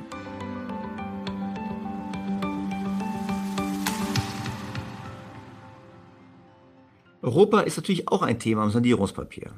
Und dies, ich muss leider so sagen, perspektivisch mit einer sehr naiven und teuren Haltung. Wir werden deutsche Interessen im Lichte der europäischen Interessen definieren. An dieser Stelle möchte ich nochmals betonen, ich bin ein ganz großer Befürworter der EU und der europäischen Einigung. Denn nur wenn Europa zusammensteht, können wir die Probleme lösen der Zukunft und auch in der Welt entsprechendes Gehör finden. Ich sehe aber die Zukunft, wie übrigens die Mehrheit der Bürger in anderen Staaten auch, nicht in den Vereinigten Staaten von Europa, sondern auf absehbare Zeit in einem Staatenbund. Und deshalb muss man sich in seinem Staatenbund auch an den eigenen Interessen orientieren, vor allem dann, wenn es die anderen auch tun. Und wir haben ja in den vergangenen Jahren schon beobachten können, wie in der EU Verträge gebrochen wurden. Beispiel No Bailout ist das bekannteste Beispiel. Und wir haben auch gesehen, wie immer mehr Vereinbarungen getroffen wurden, die letztlich zu Lasten der deutschen Steuerzahler gegangen sind. Und wenn nun in dem Programm steht, dass das mit noch mehr Werf vorangebracht werden soll, dann bin ich schon skeptisch. Denn wenn das Geld wenigstens was bringen würde, also im Prinzip, wenn es wirklich dazu beitragen würde, die europäischen Länder wirtschaftlich näher zusammenzubringen, sozusagen das Wachstumspotenzial zu heben, den Wohlstand gesamthaft zu heben, dann würde ich sagen, okay, doch da ist ja die Skepsis bekanntermaßen mehr als angebracht. Die Situation, die wir haben, ist doch folgende. Wir haben das Problem, dass wir in einigen Staaten sehr hohe Staats- und Privatschulden haben. Und die Schulden sind so hoch, dass an ein Sparen nicht zu denken ist. Das heißt, es muss darauf hinauslaufen, dass diese Schulden monetarisiert werden. Und die EZB ist ja dabei, das zu tun. Hinzu kommt auch, dass die Wettbewerbsfähigkeit der Mitgliedsländer gerade im Euro sehr weit auseinander liegt und vor allem sich nicht angenähert hat, sondern in den letzten zehn Jahren immer weiter auseinandergegangen ist. Und diese Divergenz kann man mit Transfers nicht lösen. Das kann man mit Transfers nicht lösen. Die Umverteilung wäre gigantisch. Wir sehen ja auch, wie es in Italien funktioniert hat zwischen Nord- und Süditalien. Die haben über 100 Jahre eine Transferunion und trotzdem ist der Süden weit abgehängt. Das heißt, es kann nicht funktionieren und darüber hinaus bleibe ich bei meiner Auffassung, dass es angesichts der Vermögenssituation auch nicht gerecht wäre, Denn die Italiener, Franzosen und Spanier haben relativ zur Wirtschaftsleistung deutlich höhere Privatvermögen als die Deutschen. Und ich bin damit nicht alleine. Auch der Bundesrechnungshof warnt ausdrücklich vor einer Schulden- und Transferunion. Wir müssen stattdessen über eine neue Ordnung der Währungsunion sprechen. Wir müssen darüber nachdenken, wie wir den Staaten helfen, von den hohen Schulden runterzukommen. Nur der größte Fehler, den wir machen können, ist in eine Haftungsgemeinschaft eintreten, denn das kauft nur Zeit und kostet sehr viel Geld und vernichtet letztlich unser Vermögen. Trotzdem haben SPD und Grüne in ihren jeweiligen Wahlprogrammen offen gefordert, dass wir in so eine Schulden- und Transferunion eintreten, zulasten der deutschen Steuerzahler. Und die FDP ist zwar dagegen, wird sich aber faktisch dem nicht entgegenstellen können. Und deshalb ist auch die Kritik an einem möglichen Finanzminister Lindner völlig unnötig, aber dazu kommen gleich noch. Die Sondierer halten jedenfalls die Tür für eine Transferunion weit offen, wenngleich es im Sondierungspapier ein Bekenntnis zum Stabilitäts- und Wachstumspakt gibt. Wir wollen dafür Sorge tragen, dass Europa auf der Grundlage solider und nachhaltiger Staatsfinanzen gemeinsam wirtschaftlich stark aus der Pandemie herauskommt, das Ziel der Klimaneutralität erreicht und den Green Deal konsequent umsetzt. Wir wollen Maßnahmen zur Stärkung der Wettbewerbsfähigkeit in allen EU-Mitgliedstaaten unterstützen. Der Stabilitäts- und Wachstumspakt hat seine Flexibilität bewiesen. Auf seiner Grundlage wollen wir Wachstum sicherstellen die Schuldentragfähigkeit erhalten und für nachhaltige und klimafreundliche Investitionen sorgen. So das, was hier beschrieben wird, ist meines Erachtens unmöglich. Es hat der Herr Lindner zwar im Interview mit der FAZ gesagt, wie man den Pakt modernisieren kann. Das geht in die richtige Richtung, wo man sagt, man kann auch höhere laufende Schulden machen, wenn das Wachstum da ist. Und man muss nicht auf 60 Prozent zurückgehen, wir können auf 100 Prozent gehen, weil die Zinsen sind ja auch entsprechend tief. Das heißt, es gibt da Überlegungen, aber eigentlich muss man ganz klar sagen, es wird nicht möglich sein, unter Einhaltung quasi von Schuldenregeln die EU zusammenzuhalten. Dazu sind die Schulden zu hoch und dazu ist auch die Verschuldungsdynamik zu hoch.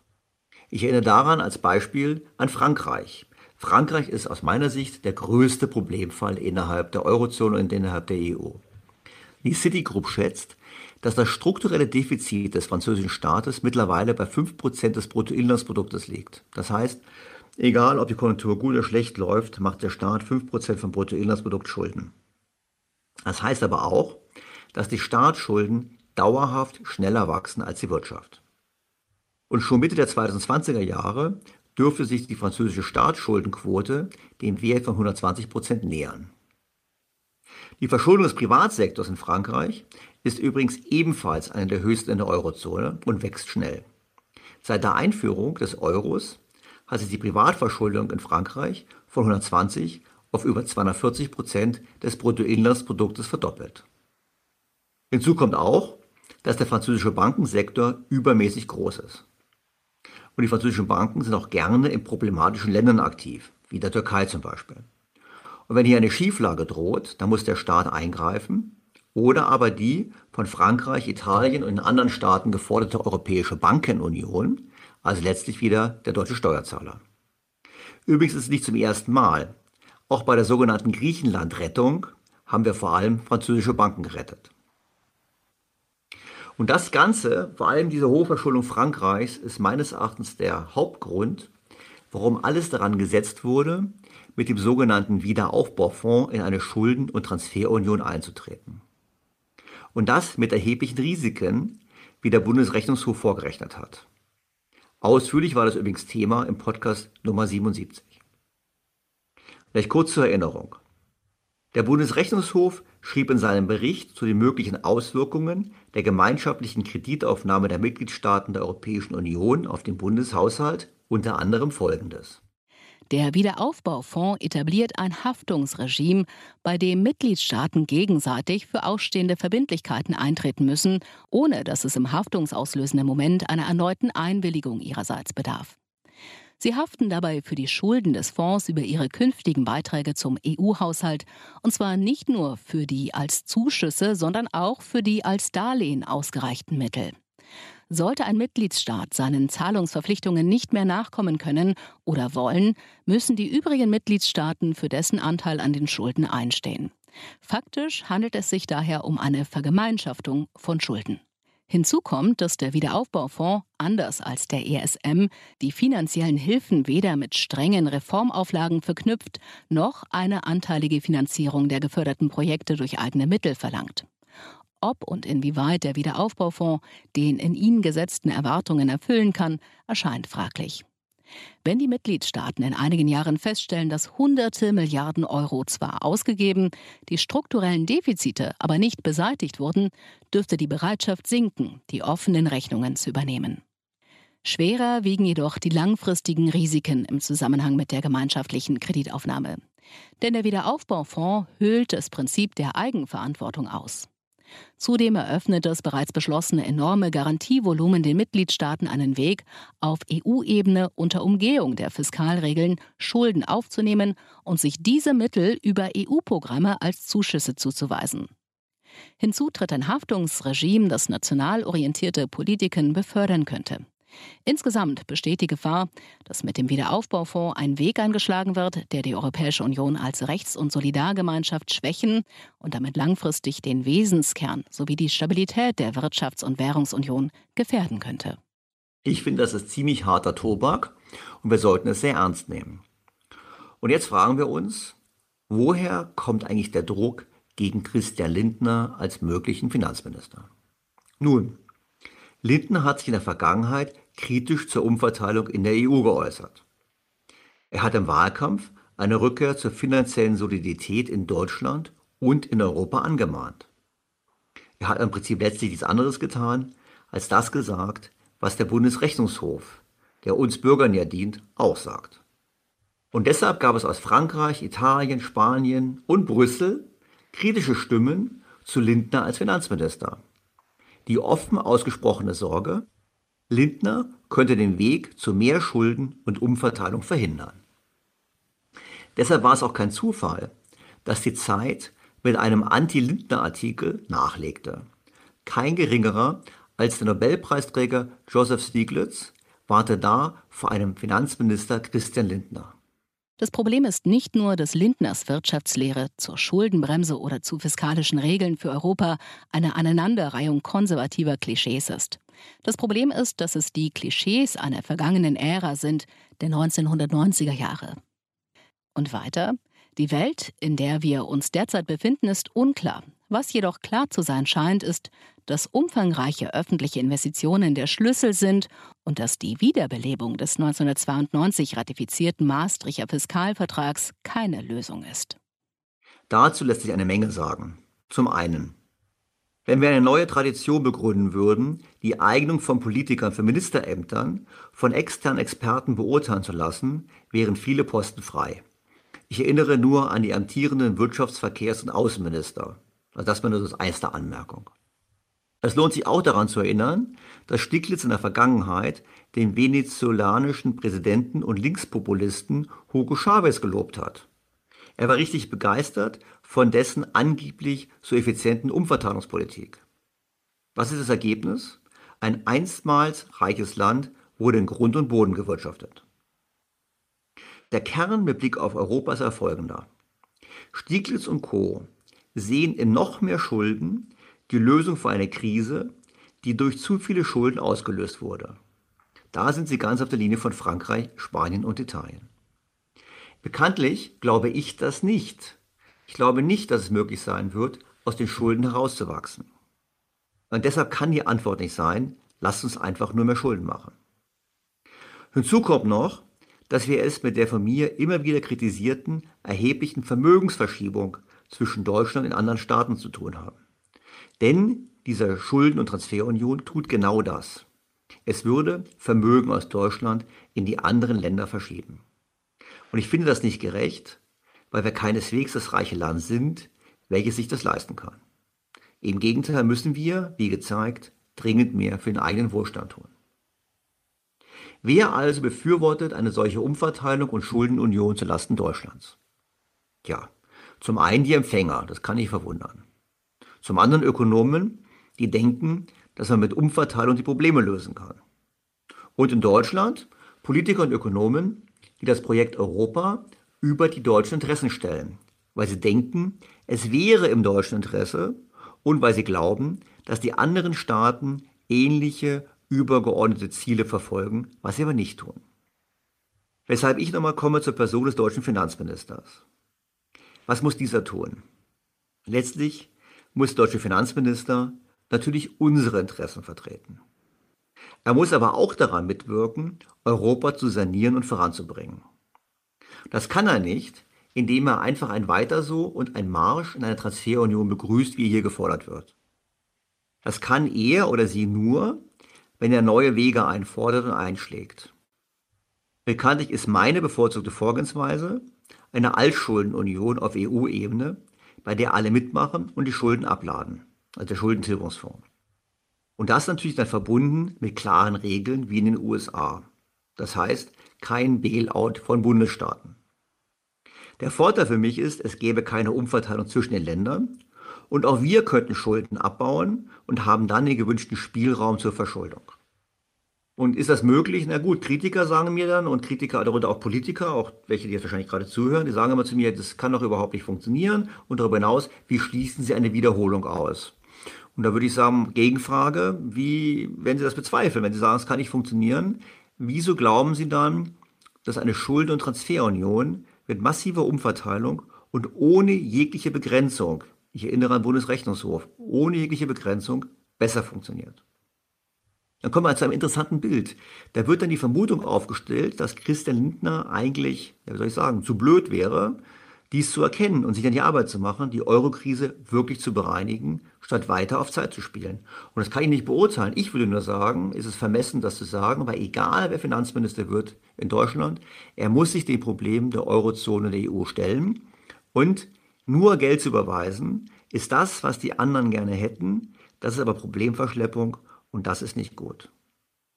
Was bleibt? Mir bleibt der Eindruck, dass mit den stattdessen empfohlenen Robert Habeck und dem als Staatssekretär gehandelten EU-Abgeordneten der Grünen Sven Giegold Politiker im Finanzministerium das Sagen bekommen sollen, die eben Umverteilung und Schulden als Weg zu einer erfolgreichen EU sehen. Ich denke aber, genau das Gegenteil wäre der Fall. Kommen wir zurück zum Sondierungspapier und zu meinem Fazit mit Blick auf Europa. Wie gesagt, ich sehe hier die große Gefahr der Opferung deutscher Interessen für ein höheres Ziel in völliger Verkennung, um was es wirklich geht. Kommen wir zum vorletzten Punkt, nämlich zum Thema, wie können die Deutschen vermögender werden? Bekanntlich fordere ich eine geringere Steuer- und Abgabenbelastung, intelligentere Geldanlage, Förderung von Wohneigentum und bessere finanzielle Bildung. Und wir haben es ja diskutiert, in den Wahlprogrammen der Grünen und der SPD hat das faktisch keine Rolle gespielt. Und deshalb können wir uns freuen, dass wenigstens zwei Punkte es geschafft haben, im Sondierungspapier aufzutauchen. Wir werden das bisherige System der privaten Altersvorsorge grundlegend reformieren. Wir werden dazu das Angebot eines öffentlich verantworteten Fonds mit einem effektiven und kostengünstigen Angebot mit Abwahlmöglichkeit prüfen. Daneben werden wir die gesetzliche Anerkennung privater Anlageprodukte mit höheren Renditen als Riester prüfen. Eine Förderung soll Anreize für untere Einkommensgruppen bieten, diese Produkte in Anspruch zu nehmen. Den Sparerpauschbetrag wollen wir auf 1000 Euro erhöhen. Also es ist immerhin etwas. Es ist jetzt nicht gerade toll, aber es ist etwas, das was passiert. Und das gilt auch für diesen Punkt. Wir wollen den Ländern eine flexiblere Gestaltung der Grunderwerbssteuer ermöglichen, um den Erwerb selbstgenutzten Wohneigentums zu erleichtern. Das ist hier nicht gute Nachrichten dann für die Bayern und die Schwaben, die dann in Zukunft günstiger Immobilien erwerben können und Vermögen bilden können. Es wird in Berlin sicherlich nicht so kommen, einfach deshalb, weil es im Interesse der rot-rot-grünen Regierung ist, dass Mieter Mieter bleiben und nicht Eigentümer werden. Denn schon Margaret Thatcher wusste, wenn Mieter Eigentümer werden, ändert sich die Perspektive.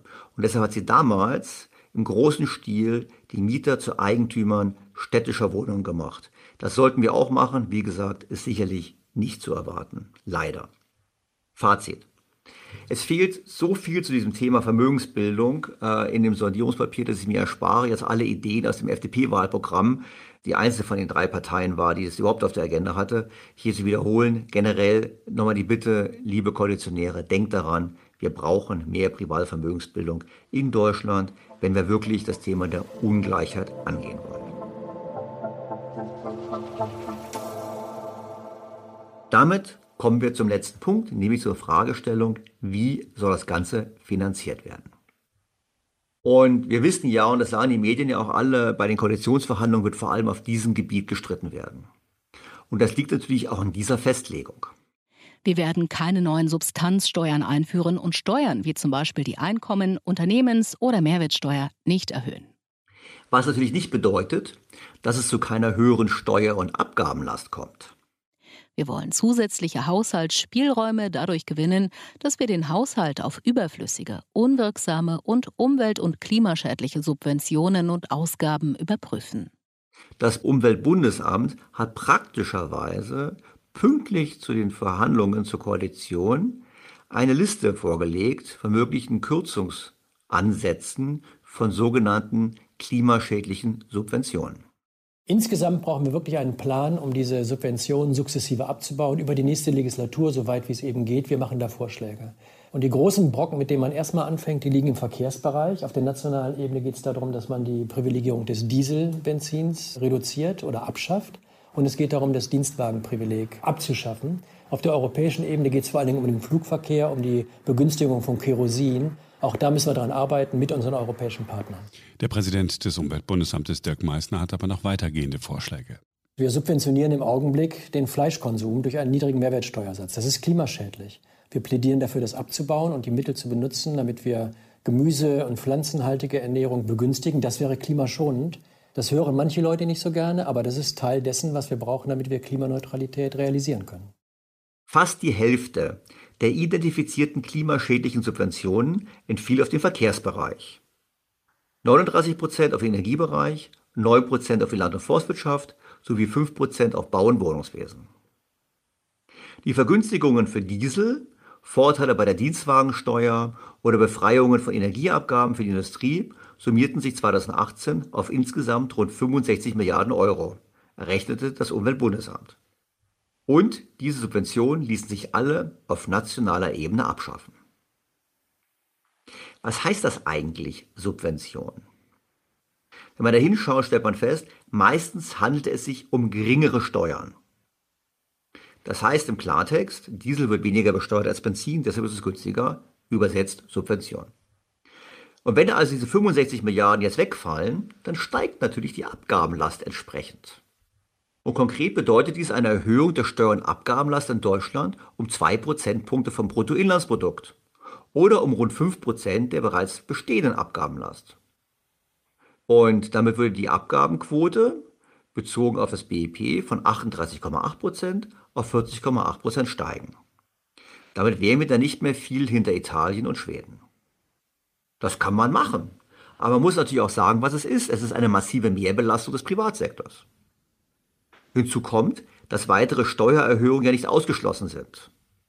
Also ich denke mal beispielsweise an andere Erbversteuern oder an eine Aufhebung der Spekulationsfrist bei Immobilien.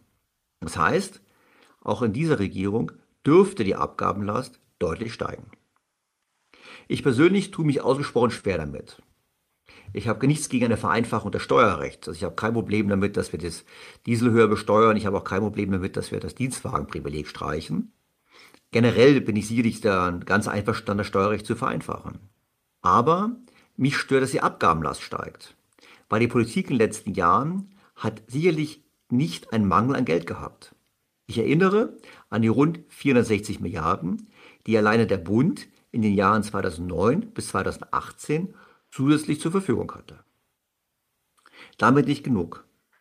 Natürlich werden die Akteure in Berlin auch Wege finden, Schulden zu machen. Gibt es einige Gedanken dazu. Zum einen, Deutschland hat im internationalen Vergleich eine sehr geringe Staatsverschuldung. Insofern haben wir gar kein Problem. Und nachdem wir wirklich investieren müssten, sollten wir das tun. Und deshalb ist es auch nicht sinnvoll, an der Schuldenbremse festzuhalten.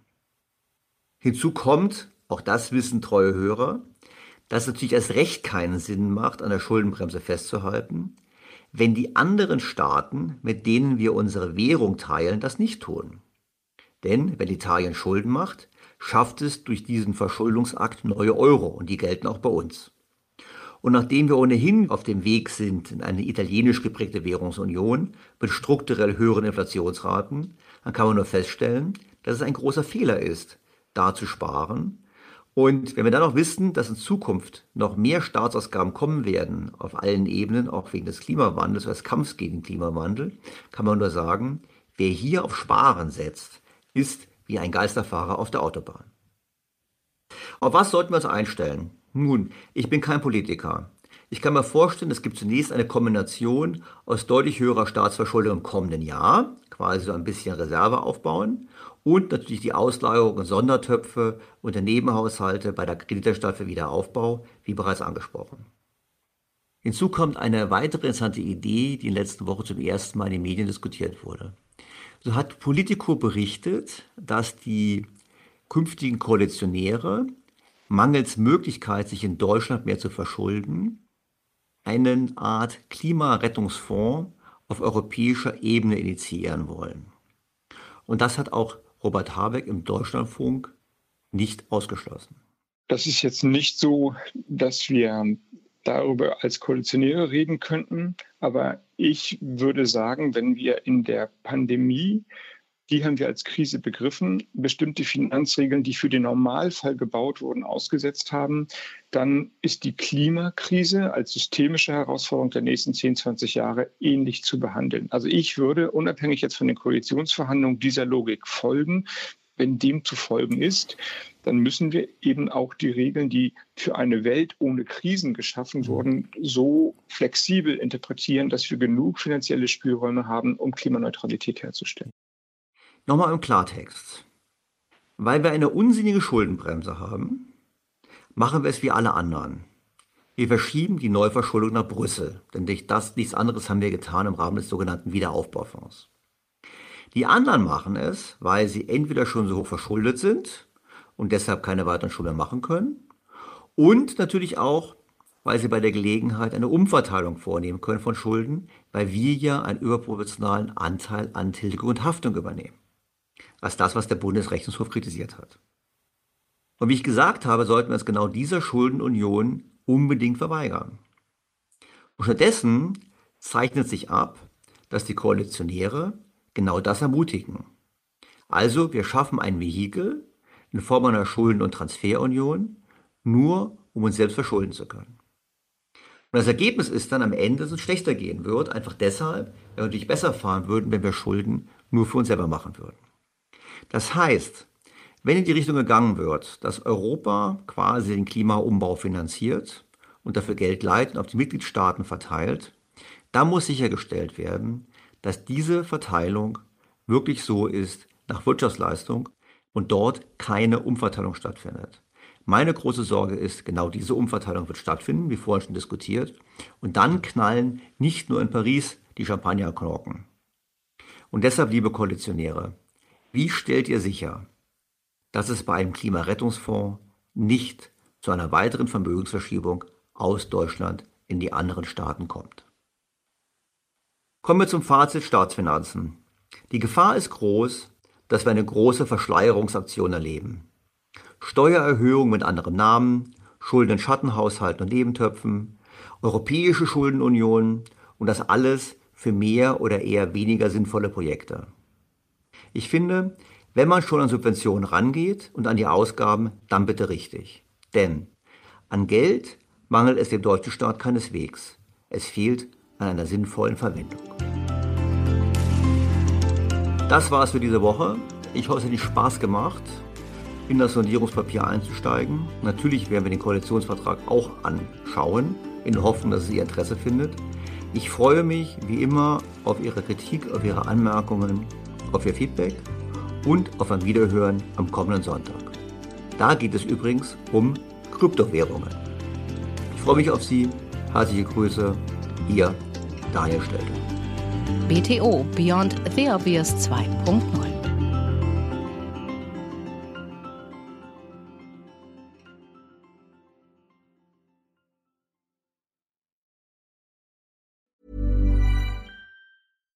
Deserves the best, and there's no better place to shop for Mother's Day than Whole Foods Market. They're your destination for unbeatable savings, from premium gifts to show-stopping flowers and irresistible desserts. Start by saving 33% with Prime on all body care and candles. Then get a 15-stem bunch of tulips for just $9.99 each with Prime. Round out Mom's menu with festive rosé, irresistible berry chantilly cake, and more special treats. Come celebrate Mother's Day at Whole Foods Market. Planning for your next trip? Elevate your travel style with Quince. Quince has all the jet setting essentials you'll want for your next getaway, like European linen, premium luggage options, buttery soft Italian leather bags, and so much more. And it's all priced at 50 to 80% less than similar brands. Plus, Quince only works with factories that use safe and ethical manufacturing practices. Pack your bags with high-quality essentials you'll be wearing for vacations to come with Quince. Go to quince.com slash trip for free shipping and 365-day returns.